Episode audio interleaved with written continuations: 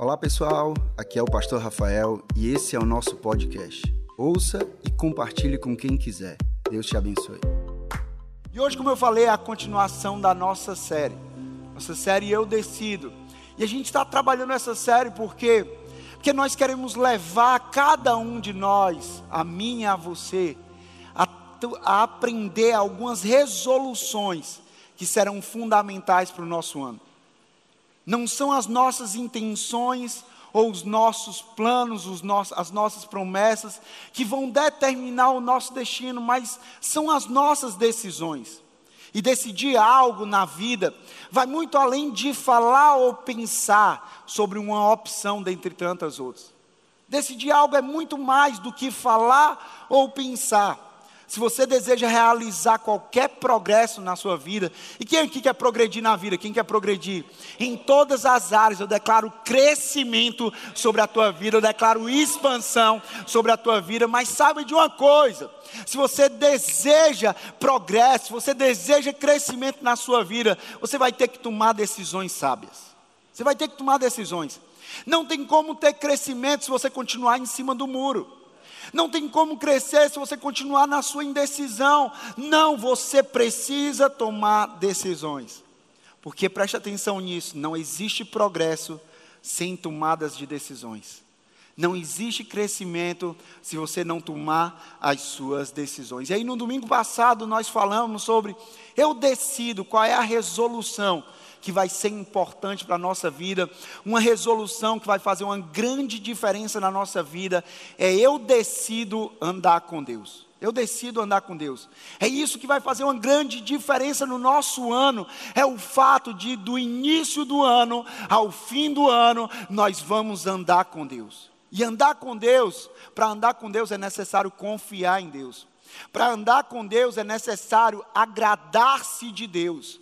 Para andar com Deus é necessário, se eu vou andar com Deus, se eu decido andar com Deus, eu decido entregar a Deus. E porque eu confio, porque eu me agrado de Deus e porque eu, eu entrego a Deus, eu vou descansar em Deus. E aí hoje nós queremos falar sobre a segunda parte dessa série, que é eu decido viver pela fé.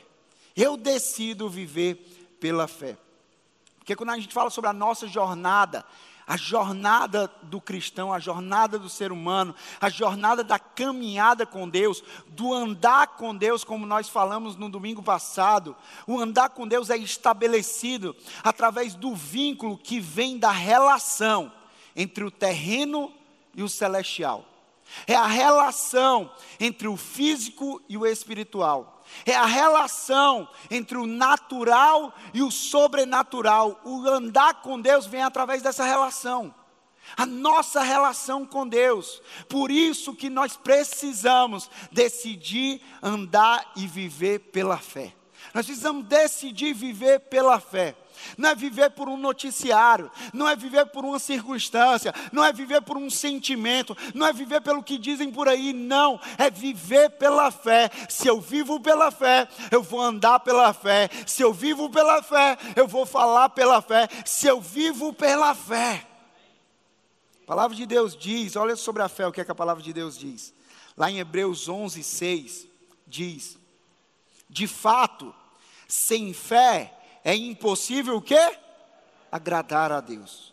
Porque é necessário que aquele que se aproxima de Deus, o quê?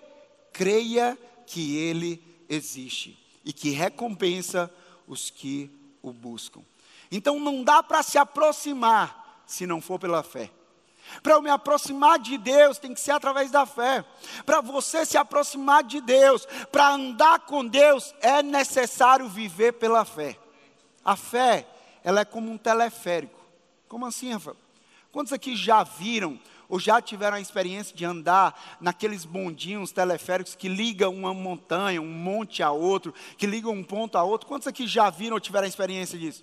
Eu já tive a experiência de andar num bondinho daquele ali, e aí você vai de um local mais baixo a um local bem mais alto. Você sai de um local lá embaixo, às vezes do chão você está saindo, e aí você vai para um local muito mais alto. Isso é a fé. A fé é o teleférico que nos liga do nosso ponto ao nosso relacionamento com Deus. A fé é o que vai nos levar ao nosso relacionamento ao andar com Deus. Então nós precisamos viver pela fé. E o que é a fé?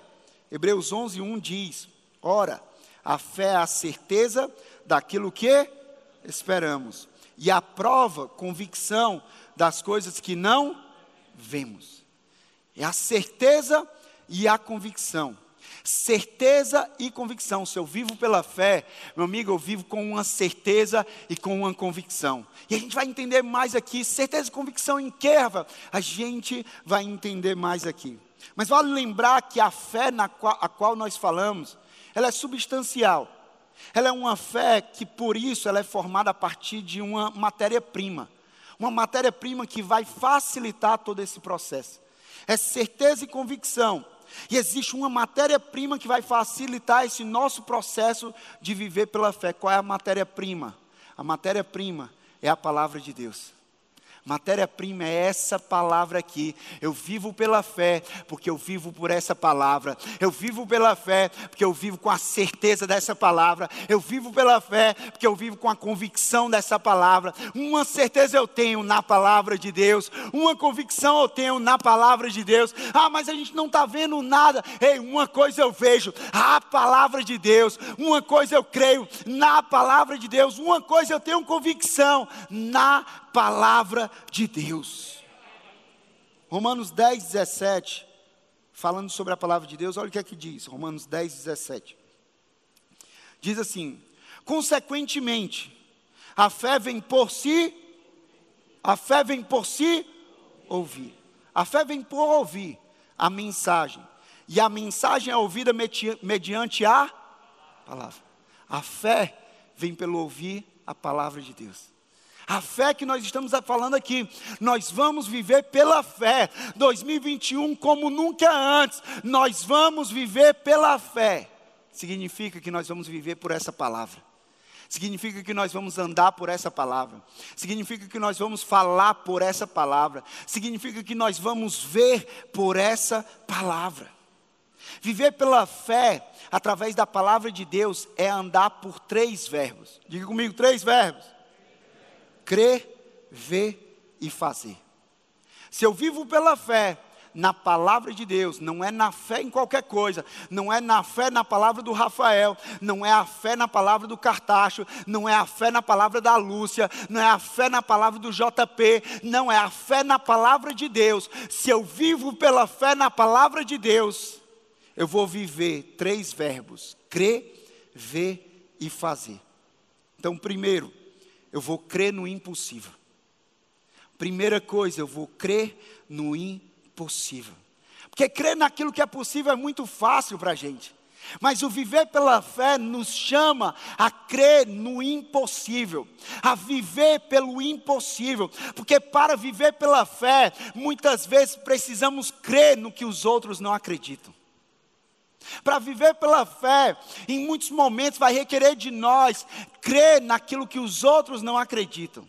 Naquilo que os outros não acreditam na tua família, naquilo que os outros não acreditam tua, no teu casamento, naquilo que os outros não acreditam na tua saúde, naquilo que os outros não acreditam na tua vida financeira, mas nós vamos crer naquilo que os outros não acreditam, mas nós vamos crer na palavra de Deus.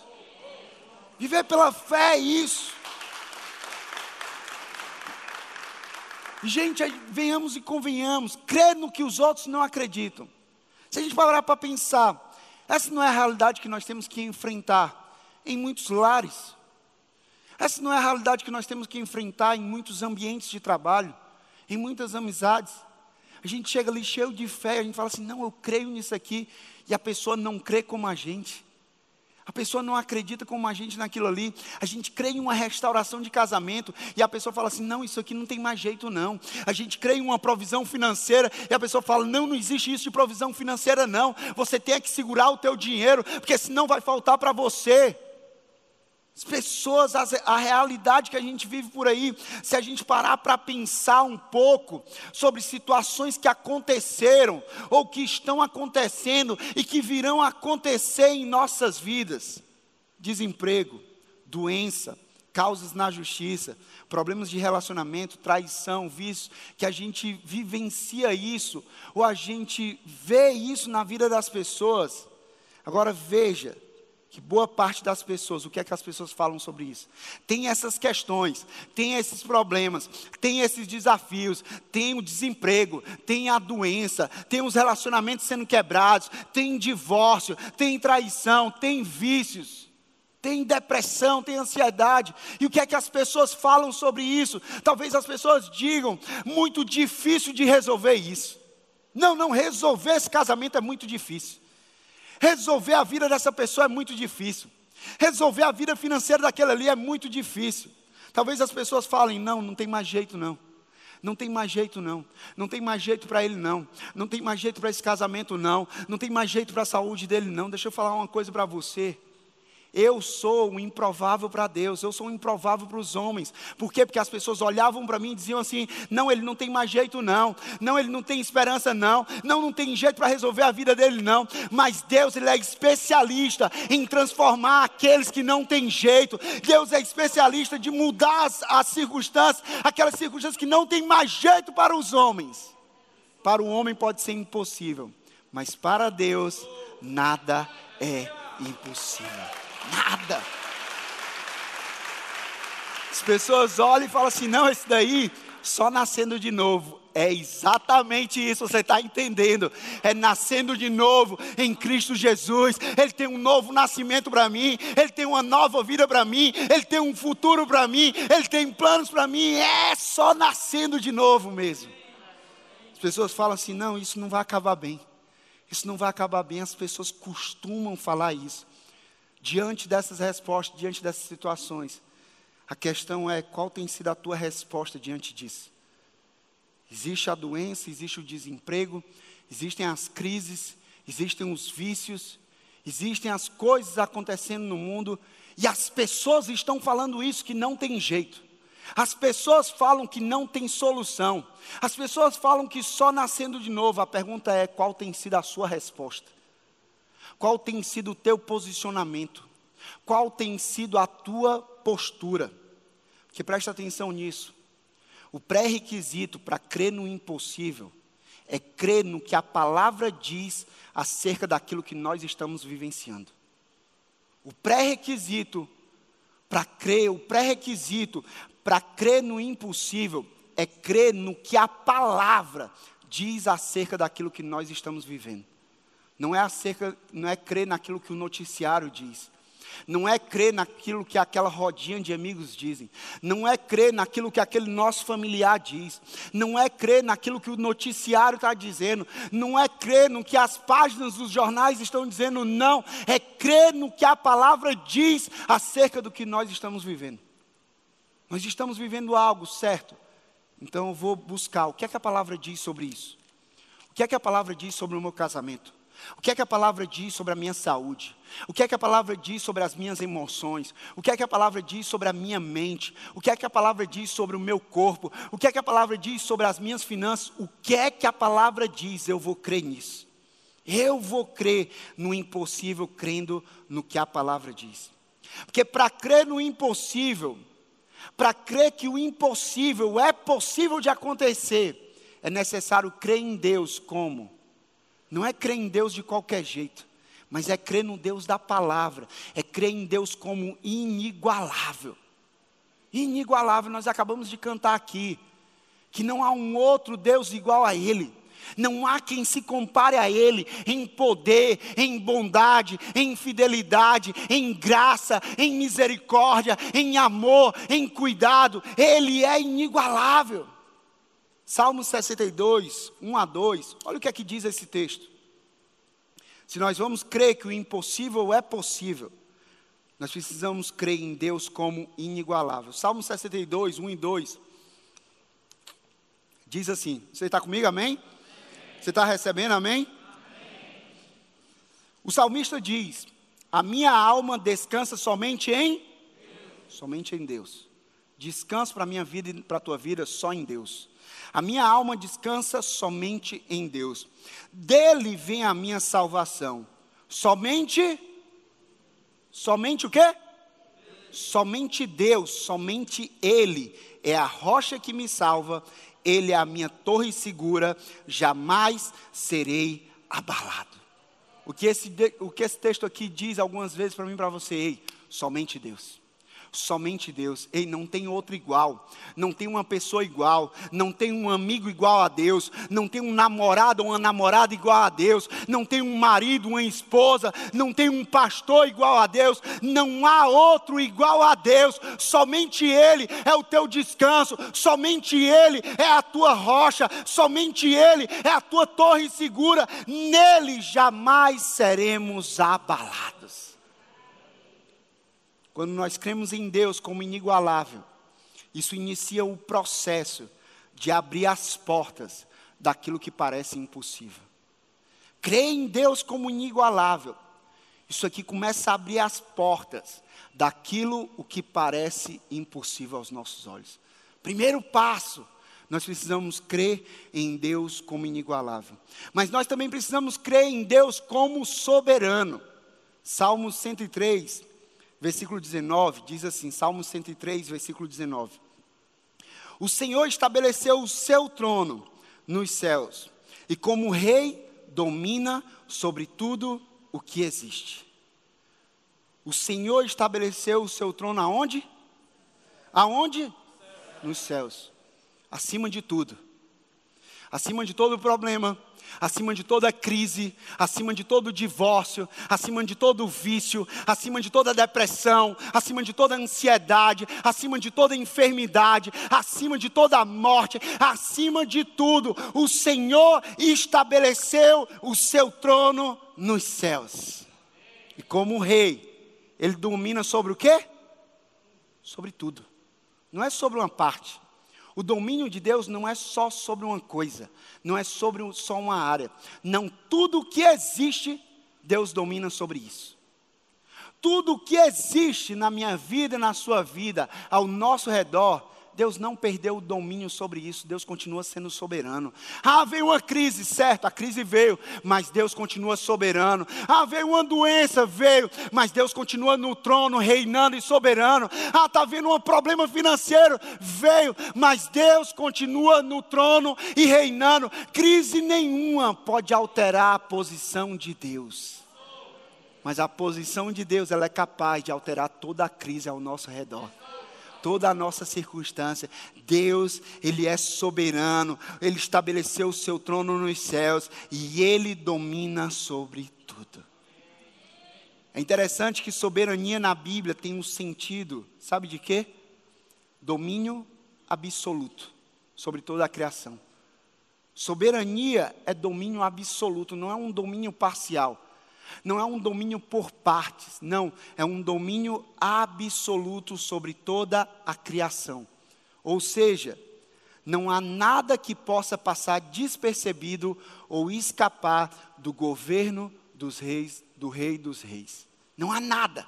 Não há nada que possa passar despercebido ou escapar do governo do rei dos reis. Ele continua governando, ele continua governando com amor, ele continua governando com graça, ele continua governando com misericórdia, ele continua governando com fidelidade, ele continua governando com bondade, ele continua governando de forma sobrenatural, ele continua governando com milagres, ele continua governando com paz, com alegria para a minha vida e para a sua vida, ele continua governando.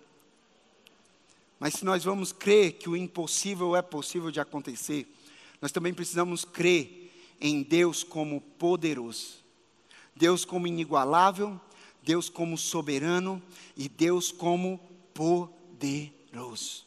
Efésios 3, 20, na Almeida Revista Atualizada, diz assim: Efésios 3, 20.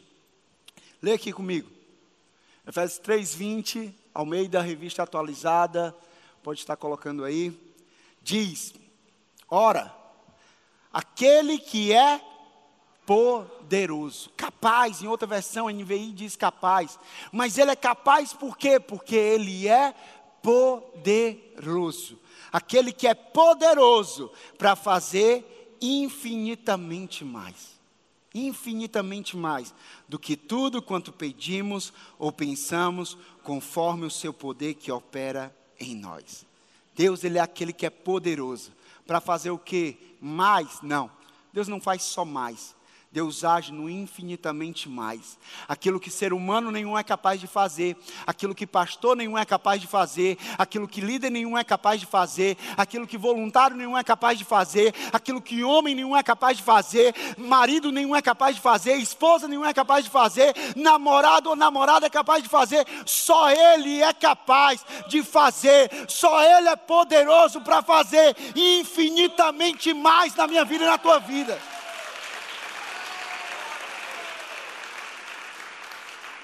Agora entenda aqui que Deus se utiliza do mesmo poder, o mesmo poder para curar uma dor de cabeça é o poder que ele usou para criar o universo. O mesmo poder que ele usa para prover na minha vida e na tua vida é o poder que ele usou para levantar Jesus da morte. O mesmo poder para libertar de um vício, para libertar de uma depressão, de uma ansiedade, de um medo, é o poder que ele usou para fazer milagres lá atrás. É o poder que ele usou para criar a terra. É o poder que ele usou para trazer à existência aquilo que não existia. É o mesmo poder. Crer no impossível é ter a certeza e a convicção. Diga comigo, certeza. Diga comigo, convicção. Crer no impossível é ter certeza e convicção em Deus como inigualável, soberano e poderoso para salvar e com toda autoridade perdoar o meu e o seu pecado. Será que nós cremos em um Deus como inigualável, como soberano e como poderoso? Isso muda a nossa vida. Isso muda a nossa vida. Ah, você crê em quê? Eu não creio em qualquer coisa, não. Eu creio em um Deus, e o meu Deus, Ele é inigualável. Eu creio em um Deus, e o meu Deus, Ele é soberano. Eu creio em um Deus, e o meu Deus, Ele é poderoso. Precisamos crer assim.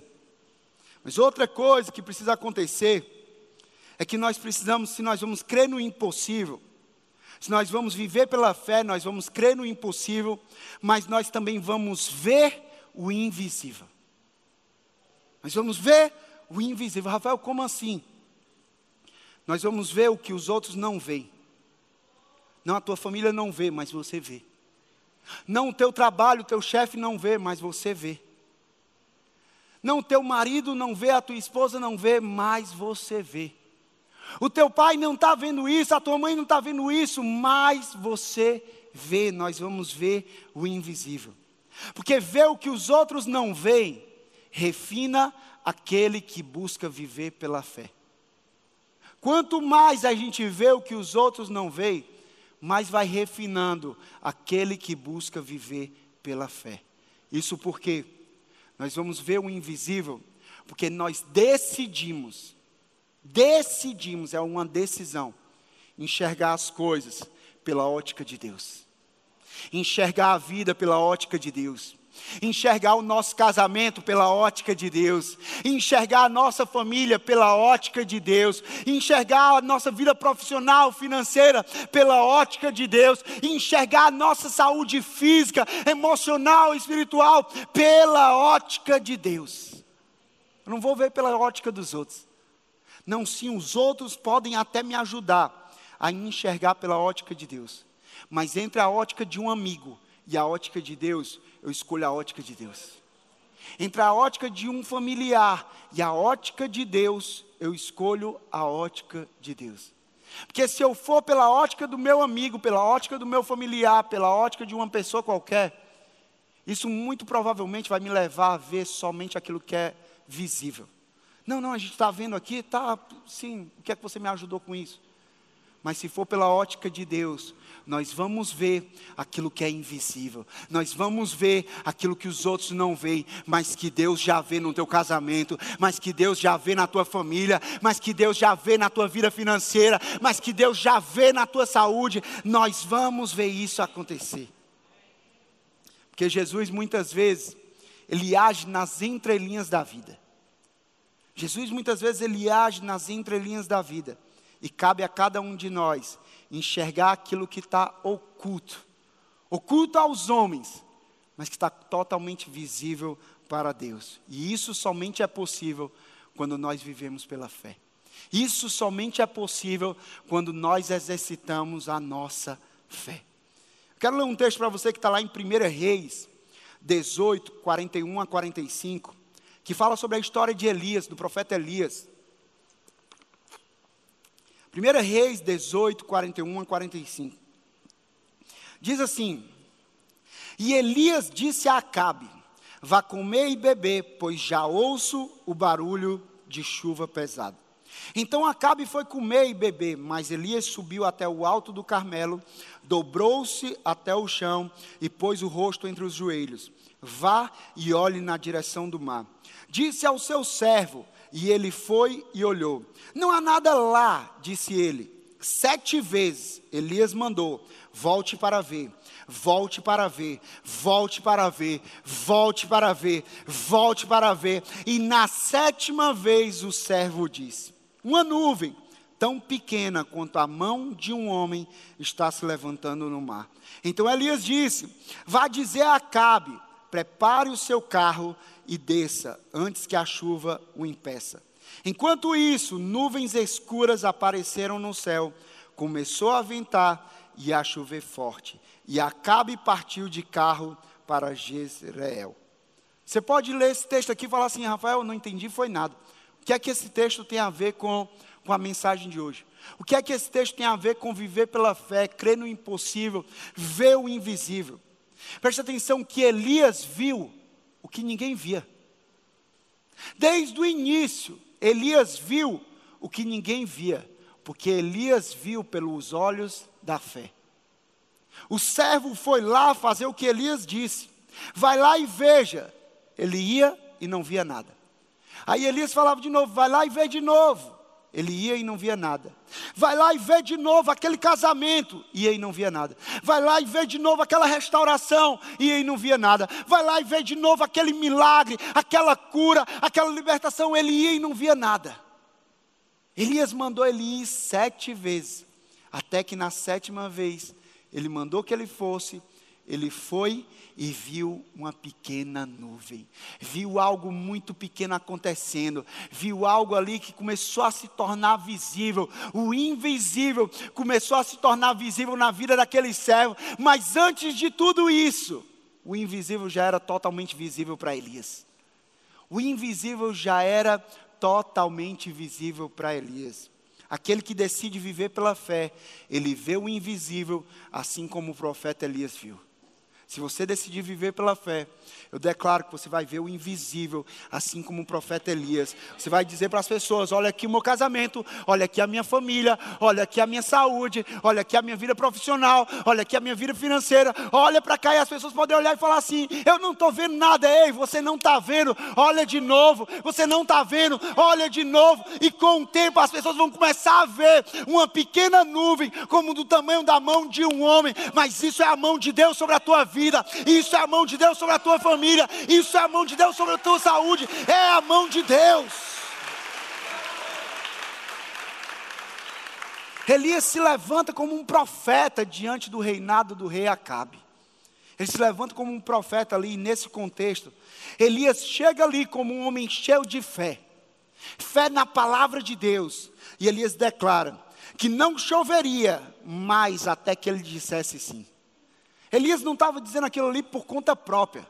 Ele estava dizendo porque ele acreditava em Deus. Ele estava dizendo por uma palavra de Deus. Ele estava dizendo por um direcionamento de Deus. E Elias disse: Não vai chover até que eu diga que chova. E chuva ali era um sinal de bênção em uma região de sol e deserto. E você dizer que não vai ter chuva é como se você dissesse que não ia ter bênção naquele lugar.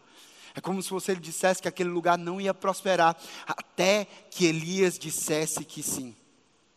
Quando nós trazemos isso para a nossa vida, nós podemos perceber que existem momentos ou estações que nós atravessamos, atravessamos que parece que não chove. Existem momentos que nós estamos passando na nossa família, na nossa vida, no nosso casamento, vida financeira, saúde, que parece que não chove, que parece um grande deserto, tudo muito seco, sem vida e que o sol parece estar em cima das nossas cabeças. É exatamente nessas horas que nós precisamos ver com os olhos de Deus. É exatamente nesse momento que parece tudo seco na tua vida que parece tudo em deserto na tua vida, que parece que não chove há muito tempo na tua vida, é exatamente nesses olhos que nós, é exatamente nesse momento que nós não vamos ver pelos olhos naturais, nós vamos ver pelos olhos espirituais, nós não vamos ver pelo nosso olhar, nós vamos ver pelo olhar de Deus, nós não vamos ver pelo olhar das pessoas ao nosso redor, mas nós vamos ver pelo olhar de Deus. E nós vamos ver que vem vindo chuva sobre a minha vida e sobre a tua vida, vem vindo bênção sobre a minha vida e sobre a tua vida, vem vindo lá no fim, lá no fim dá para ver uma pequena nuvem, como do tamanho da mão de um homem, vem vindo chuva, vem vindo bênção nesse ano na minha vida e na tua vida. Após três anos, o Senhor envia, envia Elias novamente. E a, envia Elias novamente a Acabe, para dizer que aí ele enviaria a chuva.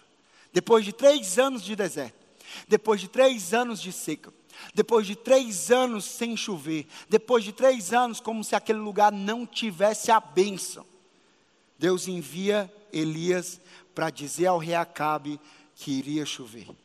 Mas ali não existia nenhum sinal de neblina. O céu limpo, o maior sol naquele lugar. E aí Elias chega para dizer: Ei, Deus vai mandar a chuva, sem neblina nenhum, sem nuvem nenhum, sem o tempo fechar naquele lugar. O que Elias nos ensina com isso é que nesse cenário, Elias nos mostra como ver o impossível. Elias nos ensina como é que a gente vai ver o impossível na nossa vida, como é que a gente vai ver o impossível na nossa família, como é que a gente vai ver o impossível na nossa saúde. O mundo diz: veja para acreditar. Mas Deus diz: acredite para que você veja. O mundo está dizendo para a gente: ei, veja, para que você possa acreditar. Mas Deus está dizendo assim: ei, não é essa a forma que eu trabalho. Você vai acreditar e aí você vai ver. Porque a minha palavra para você é: creia e verás. Creia e e verás. Na minha família e na sua família, creia e nós veremos. Na nossa saúde, creia e nós veremos. Na nossa vida financeira, creia e nós veremos. Nos nossos casamentos, creia e nós veremos. Na nossa vida profissional, creia e nós veremos a glória de Deus. Para ver o que ninguém está vendo, nós precisamos, sabe de quê? De uma vida.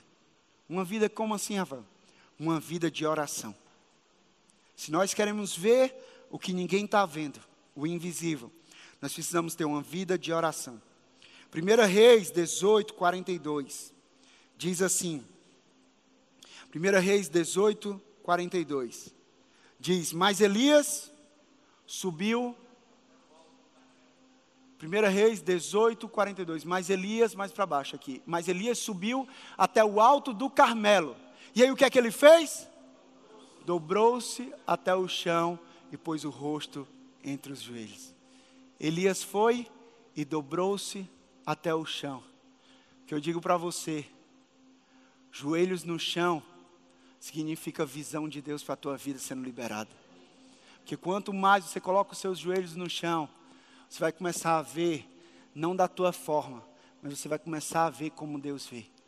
Quando nós buscamos a Deus em oração, quando nós buscamos a visão de Deus, como nós buscamos enxergar como Deus enxerga. Muitas vezes a gente coloca o, o joelho no chão, como Elias que colocava o rosto no chão. E as pessoas podiam dizer assim: não, esse cara aí só está vendo o chão, porque ele está com o rosto no chão. Não. Ele estava vendo aquilo que Deus via. Ele estava enxergando aquilo que Deus enxergava. Você quer enxergar o que Deus tem para a tua vida? Você quer enxergar aquilo que está invisível aos teus olhos? Começa a colocar o teu joelho no chão. Começa a dobrar os teus joelhos e buscar em Deus. Começa a buscar os te... a dobrar os teus joelhos e buscar em oração. Elias se dobra, Elias se prostra diante de Deus, reconhecendo que é através dele que tudo existe.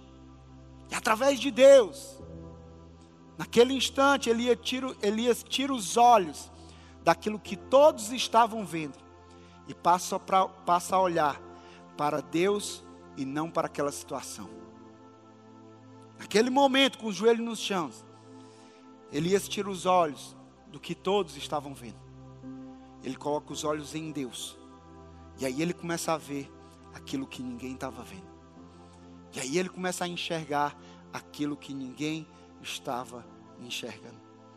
Filipenses 4, 6 a 7 diz: Não andem ansiosos por coisa alguma, mas em tudo, pelo quê?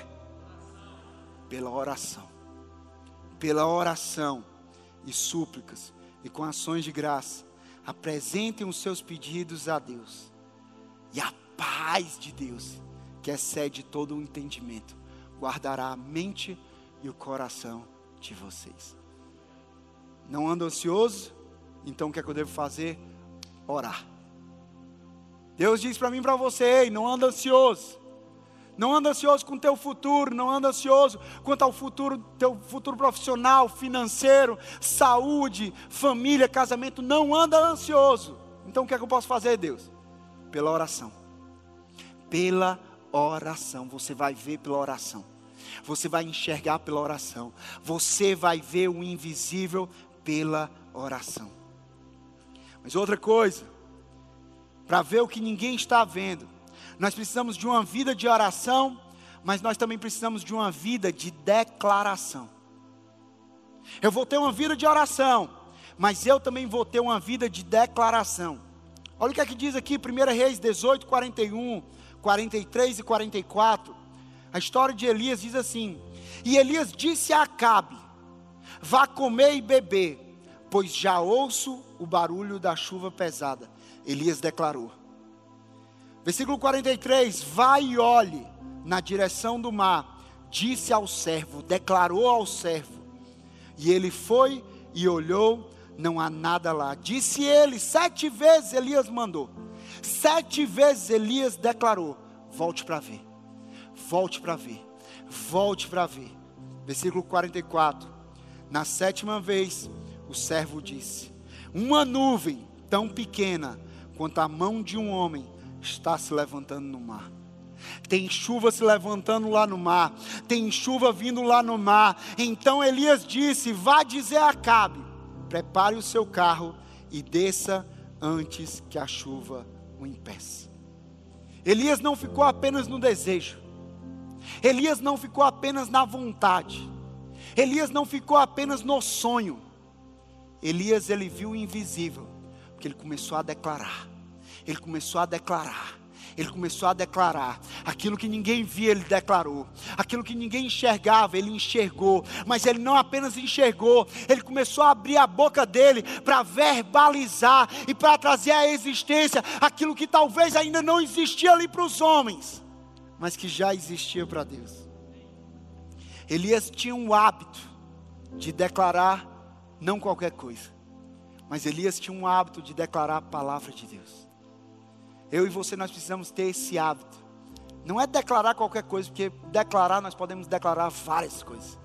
Podemos declarar o problema, podemos declarar a crise, podemos declarar as impossibilidades. Mas Elias tinha um hábito de declarar a palavra de Deus.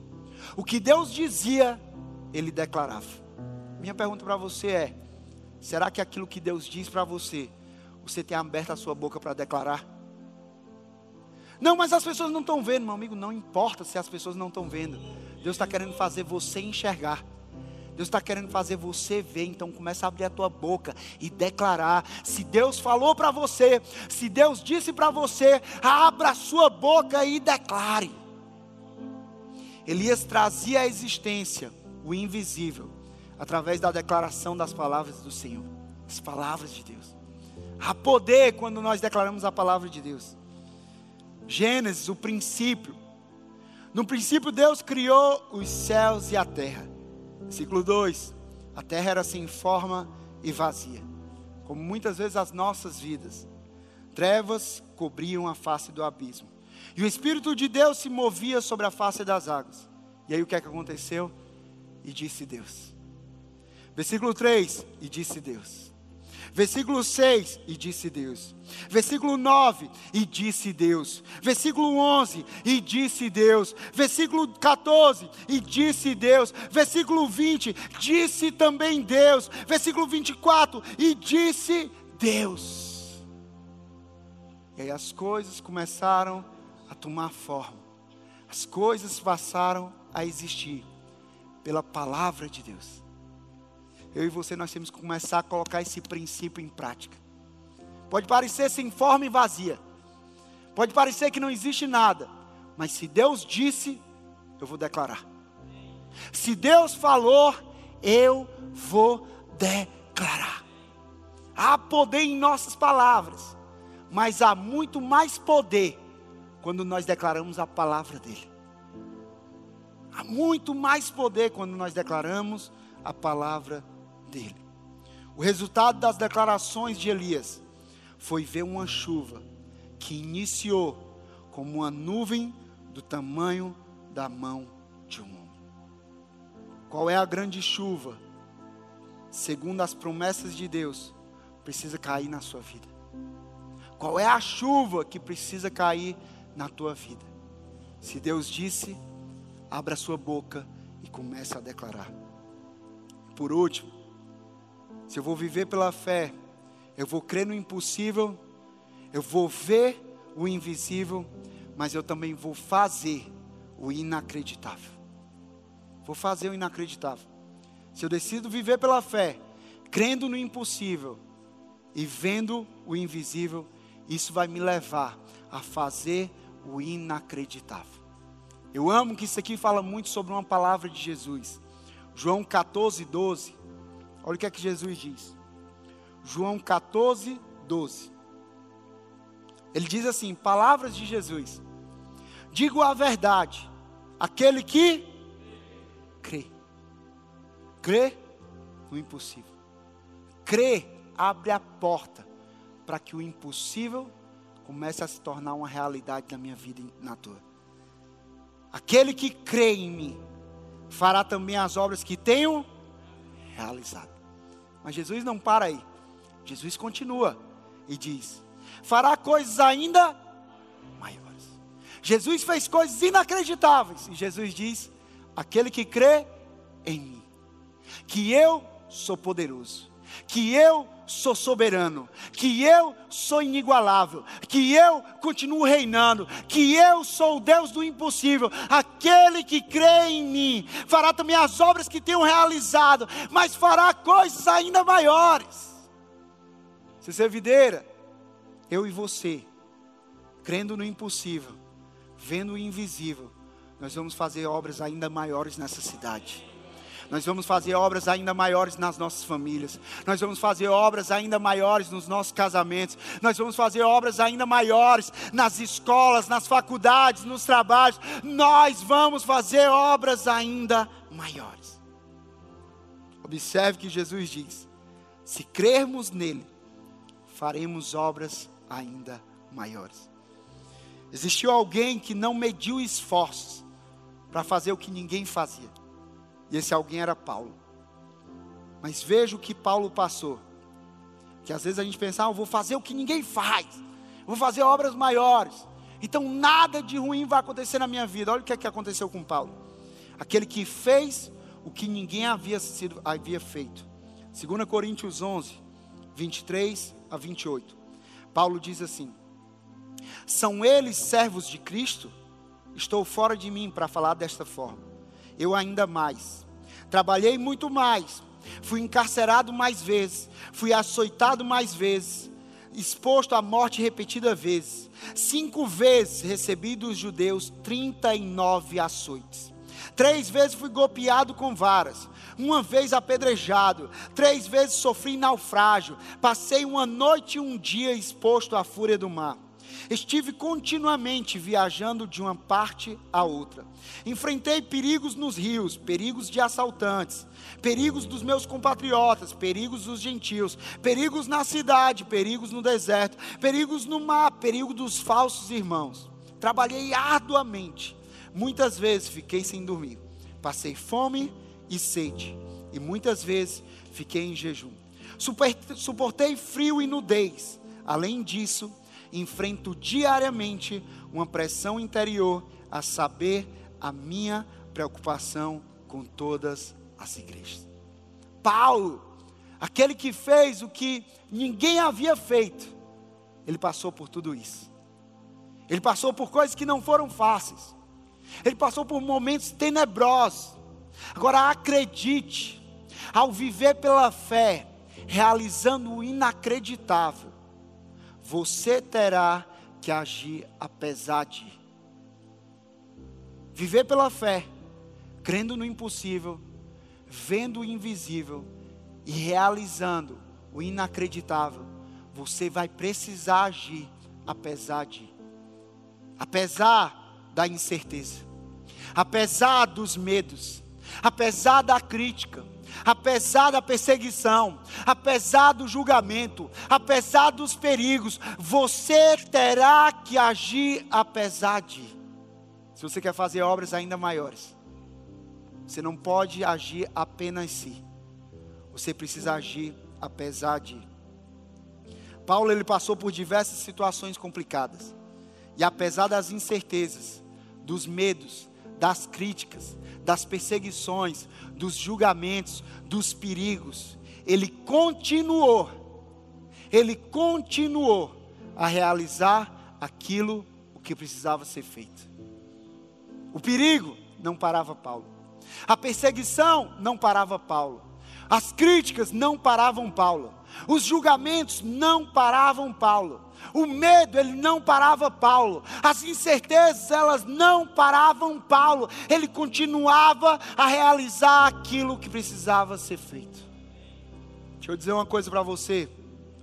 Se nós esperarmos que as nossas dúvidas e medos desapareçam, nós poderemos esperar por um longo tempo para fazer algo. Se nós continuarmos esperando que as dúvidas, os medos, as incertezas desapareçam, provavelmente nós vamos esperar uma vida toda sem fazer nada, nada de relevante. Quando na verdade eu e você, nós fomos chamados não para fazer qualquer coisa, mas para fazer obras ainda maiores do que o nosso Salvador fez. Termino dizendo, São Tomás de Aquino diz uma frase que três coisas são necessárias para a salvação de um homem: saber em quem deve acreditar, saber o que deve desejar e saber o que deve fazer. Sabe, o meu desejo, como pastor dessa igreja, minha oração é que nós sejamos um povo que decide viver pela fé, não pelo sentimento, não pelas emoções, não pelos comentários, não pelo que dizem por aí, não, viver pela fé. Se nós vamos viver pela fé, nós vamos crer no impossível, nós vamos ver o invisível e nós vamos realizar o inacreditável.